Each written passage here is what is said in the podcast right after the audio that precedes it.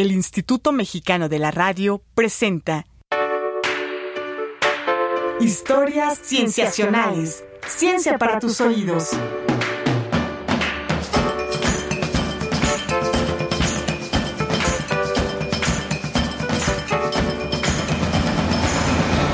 Bienvenidos a Historias Cienciacionales. Mi nombre es Víctor Hernández. En esta ocasión dedicaremos este episodio a una de las intersecciones de ciencia y arte que más nos han atraído. Estamos hablando de la ilustración científica. En estos tiempos de Internet, donde una imagen puede convertirse en un vehículo muy poderoso para la comunicación, por no decir en un meme, estamos mucho más conscientes del poder de lo visual para entender una idea. Es así que una imagen que represente un fragmento de la naturaleza puede ayudarnos a entenderla o estudiarla. Muchos grandes científicos han acompañado sus obras con ilustraciones, desde los tratados astronómicos de Galileo, pasando por los diarios de viaje de Darwin o las placas de microorganismos del biólogo alemán Ernst Haeckel, hasta los modelos de la estructura del ADN de Watson y Crick. La representación visual es una parte importante de la actividad de la ciencia, y la ilustración científica es parte de ella. Hoy nos acompaña un gran ilustrador científico mexicano, Ali de Oyarzábal. Ali, ¿cómo estás? Muy bien, encantado de estar con ustedes. Gracias, nosotros también estamos encantados. Muchas gracias por acompañarnos. Les platico un poco sobre nuestro invitado. Aldi es maestro en artes, egresado del Royal College de Londres, Inglaterra. Antes estudió biología en la Universidad Autónoma Metropolitana en México. Ha expuesto su obra en México y en el extranjero e imparte cursos de ilustración en diversas instituciones, entre ellas la Facultad de Ciencias de la Universidad Nacional Autónoma de México, donde es el ilustrador oficial. Aldi, en ti confluyen las dos formaciones ideales para la ilustración científica y has escuchado el llamado de ambas, pues has hecho tanto dibujos con intención científica como obras de arte. Cuéntanos cómo confluyen en ti estos dos llamados. Bueno, desde pequeño yo me vi atraído hacia el mundo de lo natural y me hacía preguntas al respecto, pero también me daba por dibujar y dibujaba libremente. Empecé haciendo dibujos sobre objetos que me gustaban, sobre algunas ilustraciones de otros maestros, de maestros de la historia universal del arte y poco a poco me di cuenta que eso me iba trayendo más y me metí a la carrera de biología pero nunca he dejado de dibujar y de lo que me di cuenta es que para aprender a dibujar correctamente hay que dibujar directo de la naturaleza. Entonces eso es lo que me ha hecho hacer la figura de ilustrador científico que no la conocía, pero en mí como que es parte de mi propia esencia y siento que no me lo pregunté demasiado, sino simplemente hago lo mismo que hacía desde un principio, que es ilustrar y también hacerme ciertas preguntas con relación a lo que veo de lo que está vivo y también de su medio ambiente. Una cueva. Dibujos en la pared de una cueva. Se conocen muchas pinturas rupestres en todo el mundo. No solo eran decorativas, pues en las cuevas donde se hallaron no se han encontrado restos de objetos cotidianos que indiquen que ahí vivía la gente. Podrían haber sido parte de ceremonias religiosas o, lo que a nosotros nos interesa, una forma de comunicación. Muchas pinturas rupestres representan lo que los humanos veían, otros humanos, el cielo, objetos, plantas o animales. En la cueva de Chavet Pondac, en el sur de Francia, se pueden ver cientos de dibujos de animales tienen alrededor de 30.000 años de antigüedad y lo maravilloso es que, a pesar de tener una manufactura que se podría llamar pobre, su precisión es tal que se pueden distinguir las especies de los animales. Los artistas estaban preocupados porque se entendiera qué estaban pintando. En la cueva del Pindal, en España, hay una imagen de 15.000 años de edad, en la que se observa un mamut y una región sobre su hombro más oscura, la zona donde debía estar su corazón. ¿Era esto acaso una forma de mostrar a las generaciones jóvenes a dónde apuntar sus lanzas? Los historiadores de la anatomía consideran a esta imagen la primera ilustración anatómica. Y, Aldi, parecería que esta combinación de la ciencia y el arte, entre conocer, querer conocer y querer dar a conocer, ha existido desde hace mucho en la mente de los humanos.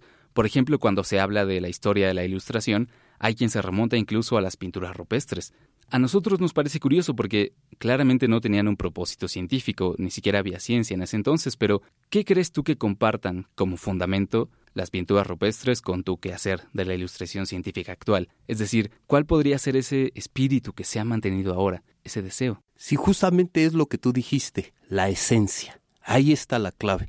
Ellos no ilustraron. Para que haya ilustración tiene que haber un discurso anterior que sustente la imagen. La ilustración científica sí tiene un discurso científico y se vale de medios artísticos para expresarlo y comunicarlo. Es más difícil encontrar las afinidades que las diferencias, por ejemplo, entre las pinturas rupestres de las que hablas con un Picasso y con un Leonardo da Vinci. Entonces, en este caso, yo veo que a los dos o a los cinco o a todos nos preocupa justo encontrar qué es lo que determina a ese ser. Y ese ser no solo anatómicamente o no solo gráficamente, sino espiritualmente y eso te lleva a otros lugares y eso te hace pensar justamente en muchos universos que puedes tratar de juntar en una imagen que te comunique ese quehacer como pintura, pero también ese querer decir lo que estás viendo de una manera legible para todos. Y también imagino que se necesita un ojo integral, ¿no? Que no solo se centre en el detalle, sino que pueda ver globalmente las cosas, los objetos, los animales, las plantas. Sí, justamente la ilustración científica se caracteriza por ese detalle o por esa precisión que necesita satisfacer el rigor científico, que ese detalle que se necesita para poder llevar a cabo una ilustración científica es importante, pero es más importante el todo. Se dice que lo que se necesita encontrar son las líneas dinámicas de expresión, es decir, aquellas pocas líneas con las que yo resuelvo el gesto del animal. Y el gesto no me refiero a la mueca, sino a su posición, a su ligereza o a la gravedad o a la tensión muscular o a la posición del animal en acción o en reposo. El 5 de junio de 1799, dos hombres se hicieron a la mar en el puerto de La Coruña, España. Tenían como destino La Habana, Cuba. Querían hacer la más grande expedición científica realizada hasta el momento. Uno de ellos era Aimé Bonpland, un reconocido botánico francés. El otro era Alexander von Humboldt. Humboldt era un aristocrático prusiano y pudo pagarse su propia expedición. En ella tenía planeado medir y observar todo durante su viaje. Las condiciones atmosféricas, el magnetismo terrestre, la distribución de plantas y animales, rocas, estratos geológicos, corrientes marinas. Y prácticamente lo hizo. Después de cinco años en los que visitó Venezuela, Colombia, Perú, Ecuador, llegó en 1803 al puerto de Acapulco, en México. Pasó un año estudiando la flora, fauna y geología mexicana y prácticamente fundó una corriente de naturalistas en el país. Pero eso fue cierto también para los otros países latinoamericanos que tocó, para Estados Unidos, que visitó después de México, y para la ciencia en Europa. Lo interesante es que los 30 volúmenes que publicó sobre ese viaje no solo incluyen descripciones escritas de todo lo que vio, sino también sublimes ilustraciones que se convirtieron en obras muy importantes que inspiraron a otros naturalistas alrededor del mundo. Por poner un ejemplo, esto le dijo Charles Darwin a un amigo suyo en una carta en 1832, después de leer la obra Narrativa Personal de Humboldt. Yo antes admiraba a Humboldt, ahora casi lo idolatro. Ahora, Ali, fue varios miles de años después de las pinturas rupestres que la representación pictórica comenzó a ser usada para describir y registrar la naturaleza, sobre todo cuando vino la época de los descubrimientos de los europeos. Muchos naturalistas que exploraron el mundo en el siglo XVIII y XIX eran también extraordinarios ilustradores. Y aquí parece que empieza una distinción, entonces, la de ser un gran ilustrador de la naturaleza y la de ser un artista que se inspira en la naturaleza. ¿Cuál podría ser esa distinción?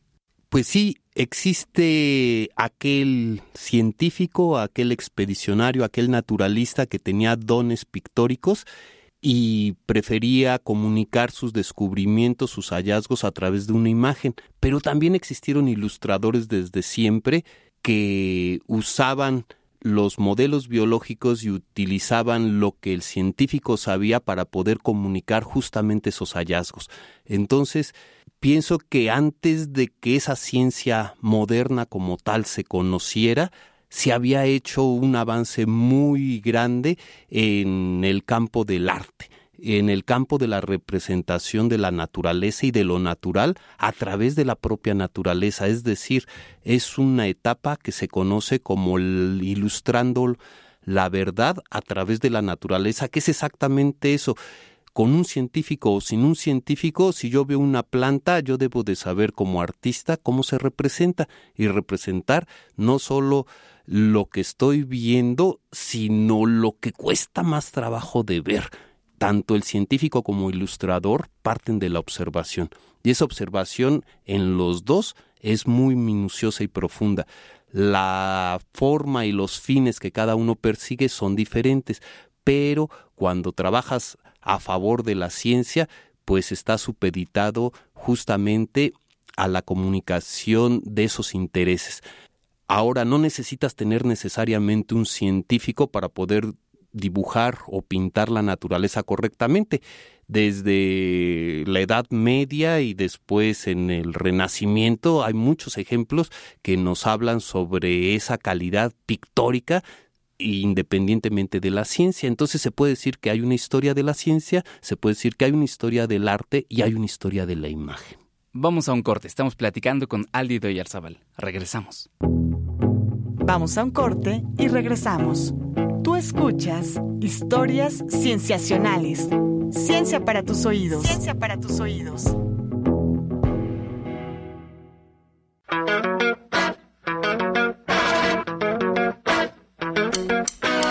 Estamos de regreso en Historias Cienciacionales. Ciencia para tus oídos. Ciencia para tus oídos. Regresamos a Historias Cienciacionales. Estamos platicando con el ilustrador científico mexicano Aldi de Oyarzábal. Aldi, estábamos hablando acerca de cómo se entrelazan tanto la historia de la ciencia, la historia del arte, la historia de la imagen, que nos decías. Estoy seguro de que esta pregunta ha surgido en, en la mente de muchos de nuestros radioescuchas. Hablando de la historia de la imagen, hay un parteaguas también cuando se inventa la fotografía. ¿Qué significó esto para la ilustración científica? Y la pregunta en particular para ti sería, ¿por qué seguir dibujando e ilustrando, que es lo que tú haces, en lugar de dejar que los fotógrafos sean quienes registren la naturaleza? Si a principios del siglo XIX que se inventa la fotografía, los científicos se pusieron muy contentos porque dijeron, ya no tengo que basarme en un ilustrador y la interpretación que él haga de lo que estoy viendo objetivamente, sino ahora una cámara me va a registrar mecánicamente esa objetividad pero inmediatamente se dieron cuenta de dos cosas. Una, que en la fotografía hay retoque y siempre lo ha habido. En el revelado, desde las primeras fotografías se pudieron retocar. Y la segunda es su limitada profundidad de campo. Ahora, ¿por qué seguimos ilustrando habiendo no solo cámaras fotográficas ya, sino video y muchas otras aplicaciones nuevas de punta?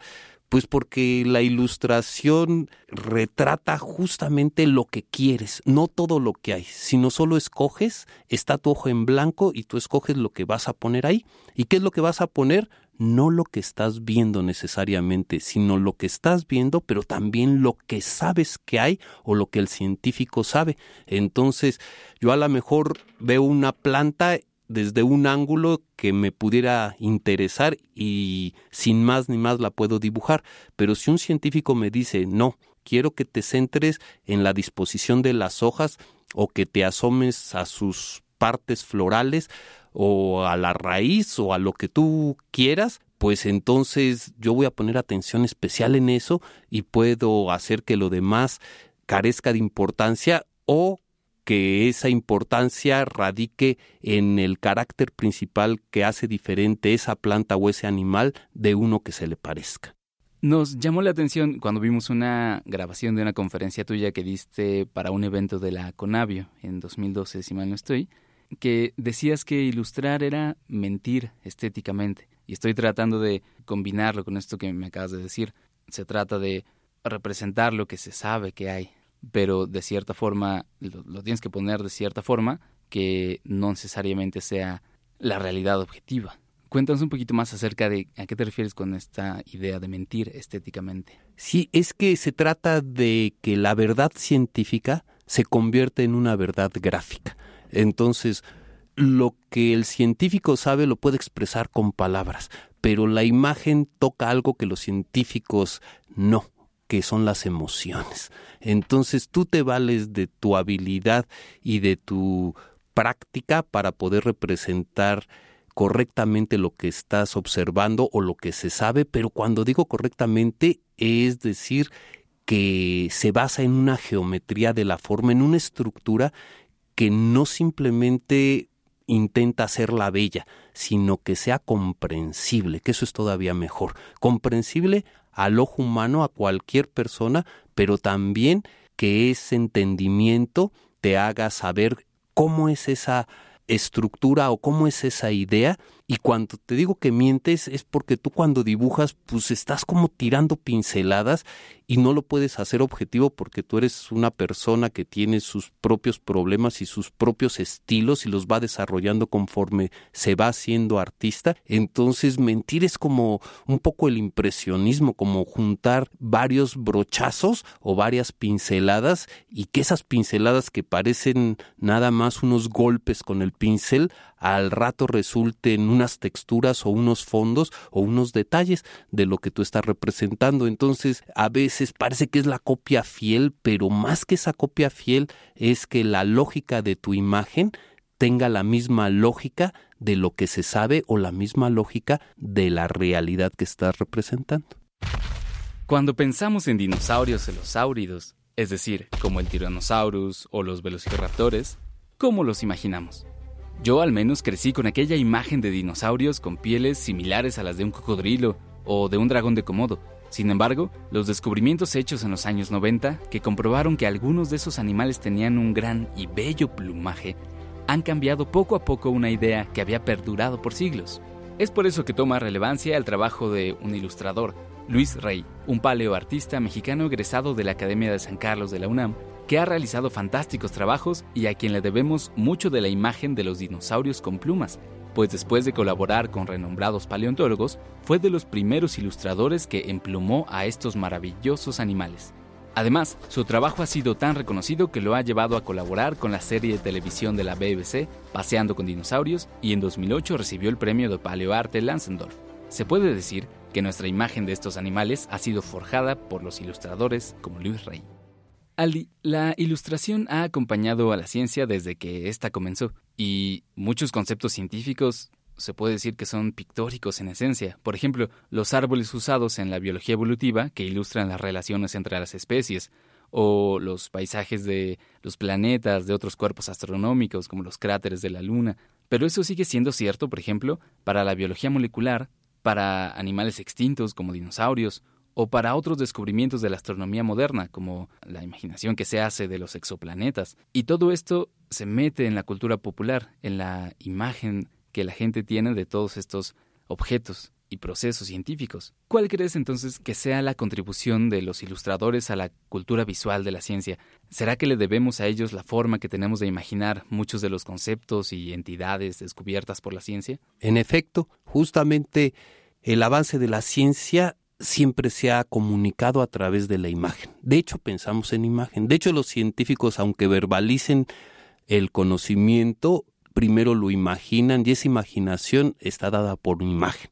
Para la gente que no está tan familiarizada con la ciencia, es más fácil entender una anécdota que un concepto o una imagen que una teoría. Entonces, poderlo representar en imagen se ha demostrado, se han creado instrumentos de evaluación del aprendizaje de las personas con y sin imagen y siempre favorece más el uso de una imagen. Ahora esa imagen, ¿quién la hace y cómo la hace?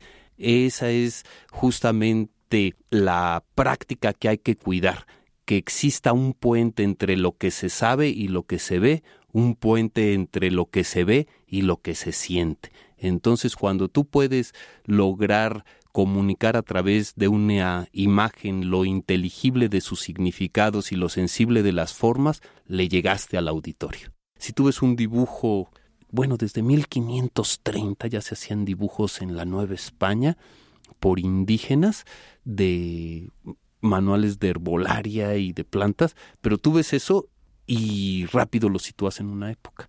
No es como un dibujo ahorita hecho con computadora o una infografía. Y eso fue en México, pero cuando ellos estaban haciendo eso, ya se había muerto Leonardo da Vinci. Y ves las pinturas de Leonardo y dices, wow, José, este güey ya sabía todo. Y hasta ahorita dibujar como la naturaleza sí ese es el reto. Eso es lo que uno quiere que te salga, que tenga ese parecido. Pero ha ido cambiando con la historia. Y cada una de esas imágenes te revela el momento histórico en el que estás y el formato de cómo lo presentas. Finalmente, Ali, tenemos esta pregunta. En libros sobre ilustración científica se suele citar las siguientes palabras de Goethe, el poeta y naturalista alemán, que dice, uno realmente no conoce una planta hasta que la dibuja. Y con esto da a entender que a través del dibujo o la pintura uno puede conocer y descubrir cosas de la naturaleza. ¿Qué has descubierto tú por medio de tu trabajo? Pues he descubierto el amor que le tengo al dibujo. No he descubierto nada, realmente esa no ha sido mi preocupación, no ha sido investigar, sino ha sido saber capturar esa esencia de la que hablamos desde un principio con mis propios medios. Entonces, el observar finamente y el poderlo representar de la manera en que yo lo estoy viendo y sé que es, es eh, el objetivo que busco en cada una de mis ilustraciones. Finalmente, para quien esté interesado en acercarse a formarse como ilustrador científico, a simplemente saber qué más se puede eh, conocer sobre este tema, acercarse al trabajo de ilustradores, a tu propio trabajo. Cuéntanos cómo acercarse a la formación e ilustración de la ciencia y luego si nos puedes dar tu, algún contacto que la gente pueda conocer tu trabajo. Sí, existe en el mundo únicamente un lugar que conozco yo, donde se puede formar uno como ilustrador científico y eso está en Suiza. Pero aquí en nuestro país, nuestra realidad nos dice que podemos estudiar biología y después entrarle al arte o al revés, estudiar arte y después pasarse al estudio de la biología y ese puente también que existe entre esos dos institutos o esas dos instituciones es lo que forma un artista científico en este caso y la práctica, sobre todo estar dándole duro y dale. ¿Y medios de contacto para conocer tu trabajo? Pues ahorita existen talleres, pero estamos tratando de mantener una tradición de dar, aunque sea una vez al año, un curso sobre ilustración de la historia natural en la Facultad de Ciencias, en la Secretaría de Educación Abierta y Continua. Para marzo tenemos planeado un curso de color sobre la ilustración natural. Mi correo es aldideollarzabalsalcedo.yahoo.com.mx. Pues muchísimas, muchísimas gracias Aldi por haber estado con nosotros en esta charla. Todo lo contrario, les agradezco a ustedes la oportunidad de hablar sobre lo que más me gusta para ti y para todos tus escuchas. Gracias. Hasta luego. Esto ha sido todo en este episodio de Historias Sensacionales. Agradecemos mucho al maestro Aldi de Oyarzábal por haber estado con nosotros. Para cualquier comentario, queja, duda, sugerencia, lo que quieran decirnos, nos pueden encontrar en las redes sociales en Facebook, Tumblr o WordPress como Historias Cienciacionales, en Twitter como arroba cienciacionales, todo con C, en correo como historiascienciacionales arroba gmail.com. Participaron en la realización de este programa Marcela Montiel en la producción y edición, Carolina Durán en diseño de audio y edición, Roberto Portillo en grabación y edición y Manuel Compatitla en los controles técnicos. Les agradecemos mucho. Nos vemos la siguiente semana en otro episodio más de Historias Cienciacionales. Hasta pronto. El Instituto Mexicano de la Radio presentó Historias Cienciacionales. Ciencia para tus oídos.